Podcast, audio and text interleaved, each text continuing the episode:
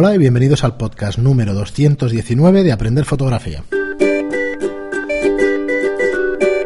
Hola, soy Fran Valverde y como siempre me acompaña Pera la Regula. Hola, ¿qué tal a todos? Muy buena, espera. Pues nada, estamos aquí con otro episodio, pero antes de nada, pues recordaros nuestra web aprenderfotografía.online. Nuestra red social. Bueno, yo Lo de web es como una web como está muy- ya del, del pasado, ¿no? Queda un sí, poco antiguo. exacto, Sí, queda como antiguo. Es el clásico, clásico. Pues nada, recordaros como os decíamos en el programa anterior, eh, las ventajas a la hora de por qué os tendréis que suscribir. Como os he dicho muchas veces, no todos los programas los escuchan todos nuestros oyentes, ¿no? Porque por el título, porque no tienes tiempo, porque al ritmo que vamos grabando y eso, pues probablemente no tenga todo el mundo tiempo para escucharnos. Entonces, por eso nos repetimos, ¿eh? También muchísimo, porque intentamos llegar a, a todos vosotros. Entonces, hicimos un repaso de, de un poco las razones de la- por las que registrarte a nuestra red social. Entonces, una de ellas es porque vas a aprender fotografía, que es la más clara, que es una red enfocada a aprender fotografía. Otra es porque recibirás gratuitamente los, lo- los vídeos que vamos grabando sobre trucos y consejos de fotografía. ¿vale? De hecho, cuando te suscribas, eh, automáticamente recibirás en el mail consejos sobre fotografía, unos vídeos que ya estaban grabados desde hace unos días. Otra porque conocerás a más gente con tus inquietudes fotográficas. Eh, una red social tiene también que puedes segmentar por, perf- por perfiles y ver los gustos de otras personas y gustos parecidos. Eso sí, siempre permite eh, hacer públicos vuestros gustos o no. A la hora de, de poner vuestro perfil, pues podéis en ese momento elegir eh, el tipo de fotografía que más os gusta y todo lo demás. ¿vale? Entonces es otra de las razones. Eh, otra, pues compartir tu trabajo y afición pues con el resto de gente que le gusta lo mismo que a ti. Y El feedback que vas a elegir, que vas a recibir. Participar en quedadas, quedadas por localización, quedadas por fechas y todo eso. Eh, estamos deseando ya que llegue el viernes para ver la gente que se apunta después del anuncio de la red social. Esto lo escuchéis a miércoles de la semana siguiente y no sabemos cuántos usuarios habrá. Pero a fecha de hoy hay 130 y pico, 140. Entonces esperamos No, que enseguida 150 ya. pues mira, esperamos que enseguida estemos en, en bastantes usuarios, muchos de vuestra localidad. Y si sois los primeros en abrir un grupo, porque los grupos son públicos, pues oye, entrar, abrís un grupo sobre vuestra localidad y a, y a ver si podéis, bueno, pues salir a, a hacer fotos al A- final. y a conoceros. A conoceros. Y- al y final una red social lo que pretende es que tarde o temprano, o sea, la gente se conozca. Ya haremos además, que nos lo han dicho varias veces, alguna quedada general, así, no sé. Sí, sí. Buscaremos una localidad que esté de fácil comunicación. Muy bien, luego otra razón, porque te gusta el podcast. Pues bueno, yo me me parece una buena razón, me parece. A mí me parece la, bueno. la mejor razón. Vale, y porque si, si nos escuchas, pues bueno, igual que en Telegram, pues ahí también estamos prácticamente todo el día. Eh, pues dale que te pego compartiendo cosas en, en la red social. Y luego tenemos los cursos online, que ya sabéis si nos seguís habitualmente y si no os lo explico, que, que son unos cursos eh, de 10 lecciones Online. cada uno. eh, es que ¿no? me he acordado ahora de las de tomas las tomas falsas. falsas. no, esta vez no. Cursos online. Creo que no, que no me trabaré. Bueno, son cursos para aprender aspectos, eh, aspectos prácticos de la fotografía. O sea, si, si te interesa conocer cómo funciona el flash de Zapata, pues tenemos un curso de flash de, de Zapata. Si te interesa la fotografía boudoir, o sea, quiere decir que son temas específicos, ¿vale? No es una, no es, no son cursos reglados donde tienes que estar tres años para tener conocimientos generales de fotografía, ¿vale? En cursos de, de tres a cinco horas que van más o menos, pues vamos a tocar temas específicos, ¿vale? Eh, con estos cursos tenéis grupos específicos para comentar entre vosotros qué os ha parecido, para comentar, eh, bueno, comentarnos directamente, tenéis mensajería directa con los profesores, por ahora Pri y yo, pero ya sabéis que el 99% de los cursos, yo he hecho el de el de marketing para fotógrafos, cualquier Es- pregunta que tengáis. El más largo, hay que decirlo. Bueno, porque está condensado, ya lo dije en el anterior programa, está condensado un montón y habrá que hacer, habrá que hacer unos cuantos más. Y, O y sea, bueno, que, que os queda marketing para rato, Sí. que lo sepáis. y que sepáis que están hechos por una persona que espera que lleva más de 150 cursos presenciales y más de 1800 alumnos reales, de verdad. No, Y ahora pero ese número hace mucho que no, mucho lo, más. que no lo actualizamos. Cierto, cierto. Es verdad, me la coña esa ya la hemos perdido. Me acuerdo ahora mismo y hay que recuperarlo eso. Bueno, pues ya está, no os doy más la paliza. Bueno, Eh, ahora las contaremos en la red social, que sea un contador que vaya sumando alumnos. Así nadie preguntará. Y siempre tendremos la cifra actualizada. Bueno, tenemos en el programa de hoy dos o tres preguntas que nos quedaron del anterior y luego tocaremos el tema de eh, la fotografía infantil, de cómo hacerle fotos a nuestros hijos. Eh, estaba pensando en el tema del título y ostras, hay que tener cuidado y tacto con este tema. Y es consejos sobre cómo fotografiar a nuestros hijos. ¿vale? Entonces, eh, empezamos con vuestras preguntas y nos dice F. Gamblin, dice, estimados Frank y Pera, muchas gracias por el capítulo sobre fotografía gastronómica. Me ha resultado de enorme utilidad, como todos vuestros capítulos. Como ya les he dicho, los escucho todas las noches y realmente he aprendido mucho. Estoy suscrito a vuestros cursos y estoy más que satisfecho satisfecho. Lo explican todo muy claro y además me resultan muy simpáticos y agradables. Por lo tanto, es un verdadero placer escucharlos. Sigan así, por favor. Un abrazo y muchas gracias desde Montevideo. Pues gracias a ti, Gambling. Y mira, aprovecho para deciros que eh, la nueva red social tenéis todos nuestros cursos. Los que os queréis suscribir nuevos podéis ir aquí y suscribiros. Y los que estéis suscritos en estudioiron.es eh, decirnos que os interesa cambiar a la nueva plataforma para tenerlo todo unificado y nosotros os hacemos el cambio, que no hay ningún problema. Y, lo podéis hacer vosotros, os podéis dar de baja de una y abriros la otra, pero yo creo que si nos, si nos contactáis lo vamos a hacer bastante más fácil, ¿vale? Poquito a poquito pues iremos, iremos teniendo los alumnos, los alumnos en la nueva plataforma. ¿Vale? Iremos migrando una cosa. Sí, de momento lo hacemos así para los que ya estáis eh, y así nos aseguramos que todo lo tenéis en orden y ya está. Sí, por ahora estará funcionando muchos meses la antigua, ¿eh? o sea que no sufráis los que no tengáis tiempo para cambiarlo y que no queráis por ahora, pues, pues podéis estar en la antigua que no, que no habrá ningún problema. Eh, dicho eso, agradecidos con los comentarios que nos hacéis sobre los cursos y eso y, y sobre los programas que sabemos que os gustan porque nos lo vais comentando. Y seguimos con Tony 10 que nos dice... Muchas gracias por el programa, me gusta mucho este tipo de fotografía. El año pasado empecé a compartir en Instagram y Facebook mis experiencias gastronómicas. Las podéis ver en Petit Glotón. En breve me apuntaré a los cursos que ah, dais. Mola ya el nombre, me gusta. Un, sí, un saludo desde Palma de Mallorca. Esto es lo que hablábamos muchas veces de, la red social. Mm. Claro, Instagram es para enseñar tus trabajos como fotógrafo. Está estupendo y para tener seguidores, incluso para venderte. A ver, nuestra red social no pretende, no pretende competir con Instagram, ni muchísimo menos. Y ya me río porque me parece absurdo. Ya, le, Pero, le gustaría Instagram. el tema es que Instagram, a ver, es una red social genérica. No es para fotógrafos solo, es, es genérica. Nosotros tampoco pretendemos que sea una red social y que crezca tanto que sea mundial y eso no. Es sencillamente que, que, tengamos ahí nuestro huequecito, nuestro sitio, pues para eso, para, compartir experiencias y sobre mm. todo pues para que aprendáis fotografía y vayamos y vayamos creciendo todo como, como fotógrafos. Así que nada, Le Petit, no, Le Petit no, Petit Glotón está ahí en Instagram, que lo busquéis a Tony10 y, bueno, darle el like, suscribiros y todo Además, a pensar una cosa, en, hemos intentado también integrar eso hmm. y podéis poner todas vuestras redes sociales en vuestro perfil. Así todo el mundo solo con un clic podrá visitar vuestro 500 píxeles, vuestro Flickr, vuestro cierto, Facebook. Cierto, en el perfil podéis incluir ahí todo, el, aparte del tipo de fotografía, todas vuestras redes sociales y vuestros contactos. Además se ven de una forma muy fácil, así que perfecto. Eh, y bueno, eh, antes de empezar con el tema este de cómo fotografiar a nuestros hijos, espera, eh, una pregunta recurrente. Y ya sé que no es lo mismo que un vídeo. Para tener el vídeo, oye, suscribiros a la red social y lo recibiréis gratuitamente. Pero volvemos a tocar el tema del enfoque en reencuadre. Ya sé que lo hemos tocado en un montón de programas, pero bueno, si te parece, volvemos a hacer un repaso. Sí, sí, sí. ¿Vale? claro, esta persona preguntaba, nos preguntaba, mm, un segundito. Vale, no tengo por aquí, pero eh, nos preguntaba si primero si es eh, si es zurdo de ojo, que tenía que hacer, que creo que lo tocamos en otro programa, y luego si había que enfocar, luego reencuadrar y disparar, o si se encuadraba, se enfocaba y tal. A ver, el proceso es muy simple, es muy simple. Eh, hay que hacerlo en este orden de entrada. Luego el primer paso lo saltaréis.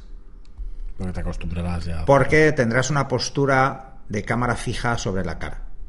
A ver, lo realmente importante es que siempre tengáis la cámara en la misma posición de partida. O sea, en un ángulo en el cual todo el ocular va desde el arco del ojo a enganchado a la nariz. ¿Vale?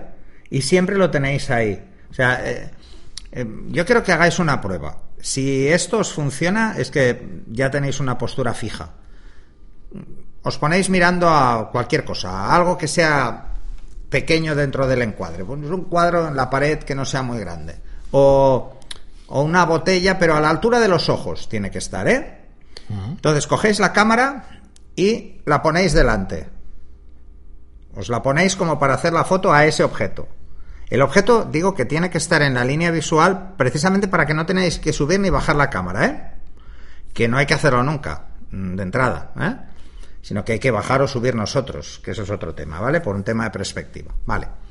Lo cogéis, cerráis los ojos, retiráis la cámara y la volvéis a poner y luego abrís los ojos. Si tenéis el mismo encuadre es que tenéis una postura fija. Es un tema de, costumbre y de Es un tema de costumbre. si tenemos una buena postura fija, no importará que encuadremos primero, luego enfoquemos y volvamos a reencuadrar. Volvamos a encuadrar, ¿vale? Pero de entrada tenéis que hacerlo. Cogéis lo que queréis hacer una foto y lo encuadráis primero. Luego buscáis el ojo, enfocáis, bloqueáis el enfoque y volvéis al encuadre original, volvéis a, al encuadre que teníais al principio. Si volvéis exactamente al mismo encuadre, está perfecta.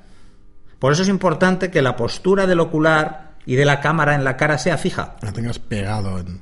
La no, da igual que esté pegado o no, pero que sea en un sitio donde tú controlas que ni se te va a la derecha, ni se te va a la izquierda, ni se te va más para atrás, ni más para adelante. ¿Vale? Eso es un tema de práctica, ¿eh? O sea, yo, por ejemplo, el primer paso no lo hago. Yo enfoco y encuadro. ¿Por qué? Porque ya tengo la postura de retorno fija. Eh, lo que estáis haciendo es compensar la distancia al plano focal. Mm, al hacer el movimiento de reencuadre. A ver, un ejemplo muy sencillo. Eh, si enfocáis a los ojos y los ojos están a la altura del punto central, pues no hace falta hacer nada, pero os va a quedar un encuadre un poco raro, ¿no?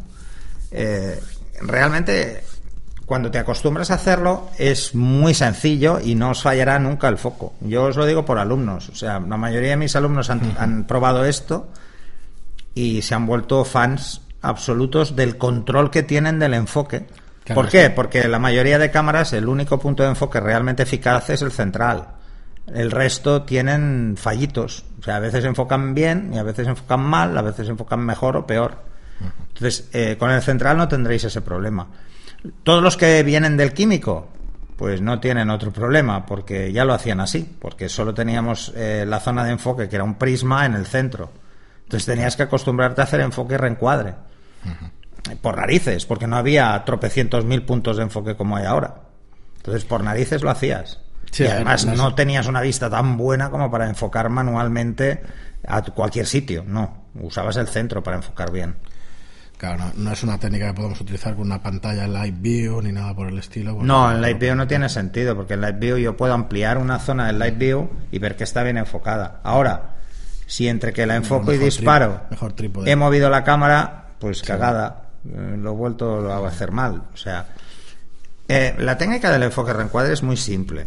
De hecho, es muy simple. ¿eh? Yo, yo lo hacía esto cuando ya tenía, cuando tenía 12 años, porque mi cámara no podía hacer otra cosa. Además, era manual.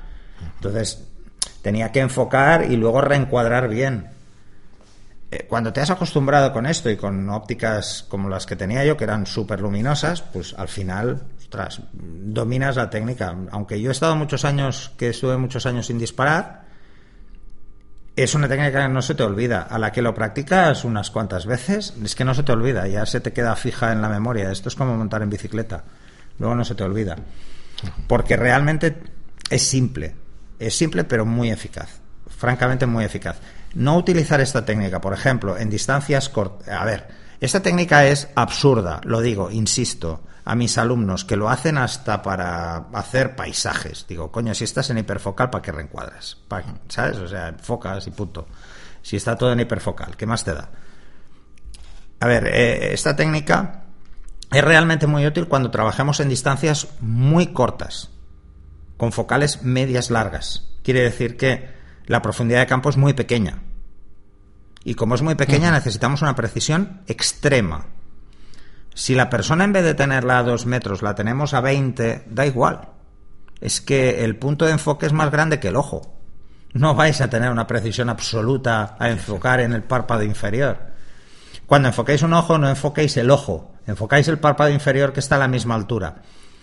Porque es más fácil y tiene más contraste. El ojo tiene brillo y como tiene brillos, puede daros un foco raro.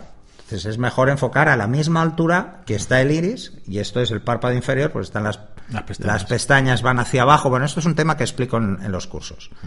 ¿Por qué enfocar al párpado inferior y no al superior? Porque las, las pestañas del párpado superior están hacia adelante y curvadas. Quiere decir que se alejan del ojo. Y como cojáis el enfoque, se vaya al, al pelo, pues el ojo no tendrá foco. Si enfocáis al ojo directamente os puede fallar porque a no ser que cojáis la pupila perfectamente contraída, que tiene contraste y, haya, y tengáis pocos reflejos en, en el ojo, enfocará bien. Pero ¿dónde no falla nunca? En, en los pestaña, en la pestaña del párpado inferior. Porque esas precisamente van hacia abajo, precisamente para que la lágrima, cuando se llora, no se, me- no se quede dentro del ojo, caiga. Y las del, par- y las del par- eh, párpado superior están hacia adelante para que el sudor no inunde el ojo. Bueno, es que anatómicamente estamos pensados para todo. Sí, la verdad que sí. Muy bien, pero pues. Es, es sencillo, de veras, os lo recomiendo. Además tenemos un vídeo muy chulo que, al, que vamos ahora a meterlo en la red sí, social. al suscribiros en la que a red, la pues que os suscribáis tendréis acceso al De vídeo. hecho, hay muchos de vosotros que ya estáis suscritos en, en cómo enfocar virtud y fotografías en Studio Lightroom, que es el mismo, pero bueno, los que no, los que no estéis, pues eh, lo recibiréis en cuanto os suscribáis. Eh, bueno, y vamos con el, con el tema central del programa, que sería cómo fotografiar a nuestros hijos o cómo fotografiar niños. Eh, a ver, aquí hay varias vertientes. En estudio, en la calle, en tu casa, hay unas cuantas, hay unas cuantas localizaciones donde podemos hacerlas. Entonces, en estudio, me enseña un pantallazo el pera de, No, de los cursos. De los cursos, que cuando acabáis un curso dice que has aprobado la lección. Sí, esto lo comentaremos en un episodio especial. Sí, sí, cómo- sí, de cómo funcionan todas las novedades. y vídeos y todo esto. Bueno, pues como comentaba Pera, eso, nos pedían consejos, nos decía una chica, dice, supongo que es un tema muy amateur, ¿vale? Ah, eh, esto nos sale a través del foro de la red social de aprenderfotografía.online, Ah, sí. ¿vale? Eh, ahí tenemos un, un foro, un, O sea, como podéis ver, ya estáis tardando. Sí, de, de sugerirnos temas y que hablemos de, de cosas especiales y tal. Y uno de los temas que salió es cómo fotografiar a nuestros hijos o niños. Nos dice que es un tema muy amateur, pero bueno, es lo que es lo que es ella. La mitad de mis fotos y la mitad de mis frustraciones fotográficas son con mis hijos. Ideas, técnicas, equipo. Alguien tenía que romper el hielo. Pues sí, nada, agradecidos por el tema. Y te diré una cosa, si no fuera por niños, yo no estaría yo no estaría, no estaría, no estaríamos aquí ahora, espera. No. Bueno, igual sí, pero no sé, en otra. eh, lo digo porque yo al final me aficioné a la fotografía cuando nació mi hija. Te compras la cámara y empiezas Yo a no, yo me claro, aficioné de niño. cuantos años. Eh, pero es sí. cierto, cuando volví a retomar la fotografía después de unos años que la dejé porque el trabajo, por todas estas cosas que a veces nos agobian, pues cuando nació mi hija, Sí. la mayor, Entonces, entonces lo no, retomé. ese era un Eh, tema de hecho, me volví a ¿no? comprar Pero- una cámara, sí. entonces era química todavía y, y, bueno, le di bastante, bastante la lata a mi hija. Eh, bueno, fotografiar niños. A ver, depende de las edades. Esto primero hay que tenerlo en cuenta. Los que seáis padres os vais a reír un rato con esto, ¿no? Cuando son pequeños, como no protestan, pues les podéis hacer todas las fotos que queráis. Desde No protestan. hasta- Desde que nacen hasta los dos años protestan poco. A, partir, a partir de que empiezan a caminar, ya empiezan a hacer el payaso. Entonces, Sí, puedes hacer fotos des- hasta los dos años, más o menos tranquilas. A partir de los dos años, fotos payaso. Empiezan a poner caras cuando ven que sacas la cámara. Empiezan a hacer tonterías y tal. Hasta- y eso puede durar hasta los seis años. Depende de cómo sea de juguetón el niño. A partir de ahí, cada vez es más difícil. ¿Por qué? Porque de ya de entrada corren mucho y seguirlos con la cámara cada vez cuesta más. Sí, yo te diría que antes de los seis años ya Sí, corren, ya. sí, sí. Y, y luego, cuando llegan a la pubertad, no hay Dios quien les haga fotos. O sea, no quieren. Entonces, técnicamente sí que había. ah, Ahora tocamos un poco el tema del estudio y eso, cómo podemos hacer para que salga todo enfocado en el ciclorama o en tu casa que quieras utilizar el comedor y A tal. ver, una de las cosas más Con- importantes para hacer fotos a niños es tener muy claro cómo funciona el servo de mi cámara. Hmm. ¿Vale? Que es el enfoque continuo en Nikon. ¿Cómo funciona el, el servo, el AF servo? Y es que mientras yo tenga el botón apretado, está enfocando todo el rato. Va a hacer un seguimiento.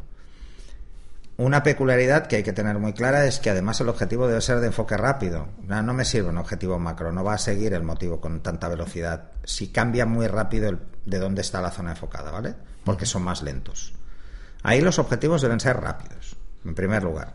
En segundo lugar, es mejor una focal larga y estar lejos que una corta e intentar hacerlo de cerca. Porque de cerca, aunque está más cerca la hiperfocal, con un angular, el problema que tienes es que estás demasiado encima y la perspectiva puede arruinarnos la foto. Simplemente que, que estamos más altos que el niño. Entonces lo vamos a hacer siempre cabezón. A no ser que nos tiremos al suelo. Y probarlo. El que no lo haya probado nunca, si tú te tiras al suelo, el niño tardará como una fracción de segundo en tirarse encima de ti. Es así, funcionan todos los niños igual, no sé por qué, pero sí, supongo que les hace gracia que te tires al suelo para hacer una foto y lo que van a hacer es tirarse encima, o sea, vigilar la cámara. Porque el niño daño no se hace, son de goma esa edad. A ver, a mí lo que me pasaba, os puedo dar con- por- un consejo es te empeñas en hacer fotografías con poca luz, en casa, malas condiciones, No, con tus no, no, no vale la pena. Mira, Es yo cuando he querido hacer fotos absurdo. siempre a mis hijos, eh, o las he hecho en estudio, que entonces Mm. es un poco drama, porque ya saben que van a hacer fotos. Eh, si tienen ganas ellos de hacer fotos, es perfecto. Lo que no se puede hacer a un niño es forzarlo a unas fotos, porque es que no vas a hacer fotos buenas. Yo lo que hacía era cogía el 300, me llevaba al niño al parque a que jugara en los columpios, en cualquier cosa, que corriera, mientras es igual su madre lo empujaba, pues yo le iba haciendo fotos o, o nada, mantenerme a una distancia bastante amplia. ¿Por qué? Porque así tendréis fotos realmente chulas de vuestros hijos. O sea, si son vuestros hijos, perfecto, pero si no son vuestros hijos, pues también. Porque las expresiones van a ser forzadas, porque el niño empieza a desconectarse de que le haces fotos. Sí, claro, cada vez que le haces una foto se le enseñas, entonces verás que rápido te pone caras, ¿no?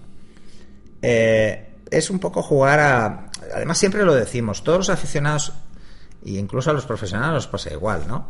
¿Cuáles son las mejores fotos que tienes tuyas, de las que te han hecho sin que te enteres? Y es verdad, es verdad, porque ahí tenemos expresiones normales, no, no, no son muy exageradas, y si son exageradas son hasta divertidas, porque el fondo está más desenfocado.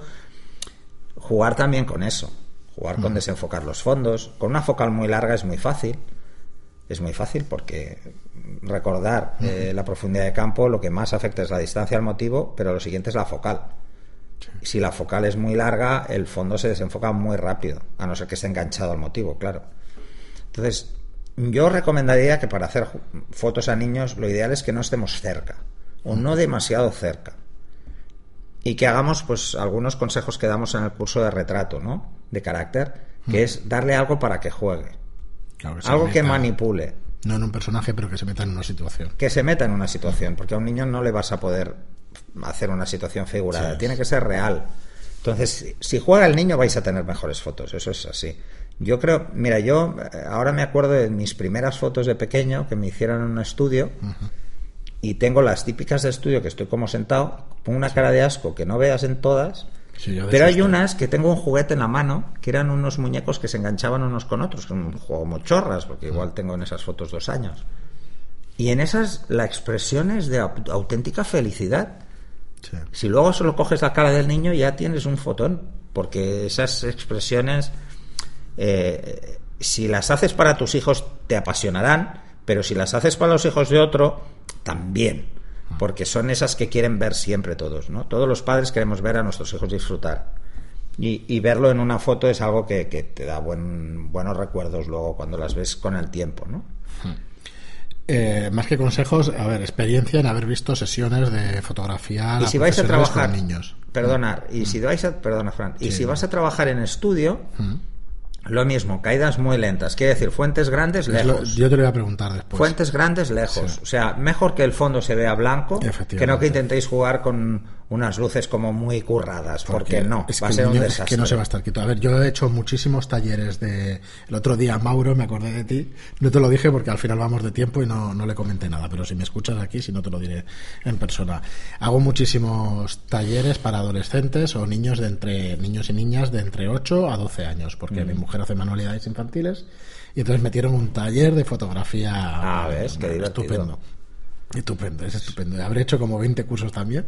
No tengo tantos alumnos, pero he hecho unos cuantos cursos para adolescentes, ¿vale? Entonces, eh, lo que pasa es que yo les, le explico algo. Yo voy a uno, hombre. Le explico 20, 20. Pues le intentas explicar cuatro cositas y luego hacen ellos fotos. Se hacen a ellos y tal.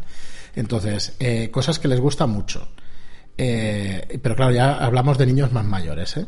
Pero es el tipo de iluminación desde abajo arriba, tipo cine de terror. Les sí, encanta. les encanta. Pero si eso, eso creo que todos los niños a esa edad nos hemos puesto una linterna debajo en la primera excursión del colegio.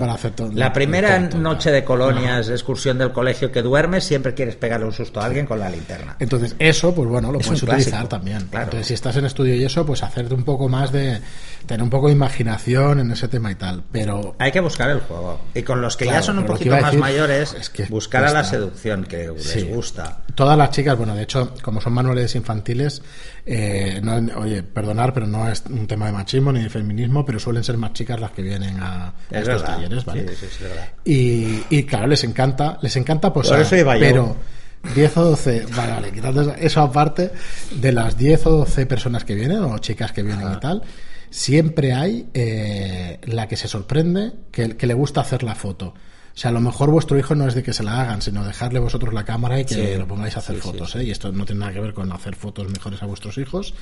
Pero es muy curioso que siempre hay la, la persona que pensaba que iba a ser modelo y que le, que le, iba a gustar más que se le sacaran fotos. Y cuando se pone a hacerlas, te pregunta, ostras, ¿pero y por qué se pone esta posición? ¿Por qué se pone la otra? Y Me gusta más estar a este lado. Sí. Y es muy curioso, pero eso pasa también. Luego, he visto un montón de sesiones también de profesionales. Bueno, eso me ha pasado con mis tres hijos. A ver, mi hija mayor era, papá, no me hagas fotos, a mí me gusta hacer fotos. Hmm. Y cogía ella la cámara. La mediana es, no, no, yo no hago fotos, a mí me hacen fotos. Me hacen. Y el peque es, a mí me haces, pero a mí me gusta mucho más hacer fotos, ¿no? O sea, al final siempre se decantan. y mi hija mayor, pues ahora se acaba de comprar una cámara nueva eh, está on fire con el tema de la fotografía y el peque es que desde que era muy pequeño eh, cogía la 5D y nos íbamos a hacer fotos por ahí. Eh, que a mí me servía, yo le hacía fotos mientras él hacía fotos, que también está bien, porque las caras que ponen cuando están mirando algo que no les convence a ver cómo hacen la foto, que están pensando, son las fotos geniales. Yo tengo algunas de mi hijo así que son muy buenas. Y luego otro tema que iba a sacar es el tema de eso, de haber visto profesionales hacer fotos a niños. Bueno, son durísimos esas sesiones de profesionales para hacer fotos. Mm. Me ha salido el tema este de los cursos porque realmente yo solamente estoy dos horas y bueno, te cansas una barbaridad. Porque la energía que tienen niños de 10 y 12 años, uff, bueno, es ah, yo, con los cursos como son más mayores. Bueno, también, también te cansas, pero vamos, que es pues una cosa. Dar clase cansa mucho. Sí, sí, cansa mucho. Y luego... además lo hemos visto en los en los, en los cursos online. Mm. yo hay días que he acabado absolutamente destrozado. Sobre todo que fue en el de Budo acabé destrozado y en el de desnudo ni bueno, porque son sesiones maratonianas. Porque son muchas horas seguidas, porque no puedes tener la modelo durante cuatro días a las horas que te va bien, entonces quieres grabarlo todo. A ver, yo os explico interioridades de cuando grabamos los cursos. Claro, espera, es que eh, explica del tirón una, una lección de 20-25 minutos, ostras es que acabas, claro, si son 10 lecciones. Bueno, las de ah. las de Lightroom eran de 30 minutos. Bueno, pero delante del ordenador. Es diferente. Tal, te lo combinas, pero a lo mejor no puedes repartir. Estar de pie con la modelo, hablando y tal. Son cuando pasas de 10 minutos empiezas a agotarte. Porque estás pensando. Además, todos somos conscientes de que por muy controlado que tengas la situación, por muchas veces que lo hayas hecho, existe el efecto demo. Es. Falta que tengas una cámara delante para que no te salga. O, que te que te despistes. Bueno, los que habéis visto las tomas falsas, eh, las tomas falsas están sobre todo en los primeros cursos que hicimos. Esto de estar hablando, llevar un cuarto de hora hablando y de golpe que se te vaya el santo al cielo, que dices, a ver, ¿dónde estaba? Porque te ha venido otro pensamiento a la cabeza de la foto que querías hacer y te has perdido. Hmm. No, no es fácil, ¿eh? Yo la verdad es que la gente que se dedica directamente a interpretar. O sea, yo los actores los admiro. Esa capacidad que tienen de concentración, de concentración y de aislarse de lo que pasa alrededor, sobre todo los de teatro cercano. Esto es que eh, yo he ido a verlos y, es que el público está a un metro y medio. O sea, es, mm. esa capacidad de concentración, de aislarse, es brutal. Bueno, luego más cosas. Lo que quería decir con los profesionales, aparte de esto, que son sesiones que, te cansan un montón y eso, eh, como tú decías, las luces lejos, que directamente. Sí, que ilumine todo el ciclorama. El niño que juegue muchísimas veces está jugando allí solo. Para que haga la fotografía. Con su... Ah, eh, otra cosa, en las sesiones si tenéis que hacer. Y están los padres, las fotos que le hagáis al niño, los padres que se vayan. Porque es que no hacen ni caso cuando están los padres. No. no hacen ni caso. Esto sí que lo he visto muchísimas veces. Es mejor que una figura, digamos, externa le pueda hacer jugar o le pueda poner un poquito más serio al niño, que no con los padres nunca va a hacer caso al fotógrafo, siempre va a ir a, a la protección de los padres y todo eso también lo he visto muchas veces. Y bueno, la verdad es que no nos dedicamos profesionalmente a la fotografía de niños, pocas cosas más. No, yo he hecho, he hecho más a mis hijos, pero sí que he hecho alguna sesión porque me lo han pedido. Y recuerdo una que fue muy divertida, pero acabé agotadísimo porque eh, era una señora que lo que quería es hacerse unas fotos como más artísticas de desnudo, donde estaban ella y sus dos hijas pequeñas desnudas, muy pequeñas eran, una tenía dos años y la otra tenía tres, o por ahí. Y entonces al final la solución fue hacer que corrieran, para que se me cansaran un poco. Alrededor de la madre, desnuda, ¿no? Entonces yo iba disparando y les parecía divertido eso. Y además eh, bajé mucho las luces de- del estudio precisamente para que no me vieran. Solo vieran los destellos de flash. Bueno, fue una locura. Llegó un momento que se mareaba con las luces, se caían encima de la madre y esas son las mejores. Entonces, buscar un juego. Como consejos, buscar un juego. Sí, luego mucho atrezzo también iba a decir que, que Sí, ahí teníamos muchos juguetes, cosas muchas, muchas y- telas, las típicas cestas, todo esto y tal, pues que el niño pueda jugar, interactuar Mm. y eso. Y co- como tú decías al principio, es que muchísimo tiene que ver con la edad. Sí, la edad que mucho, cojas mucho. No, no. Y además se nota una barbaridad.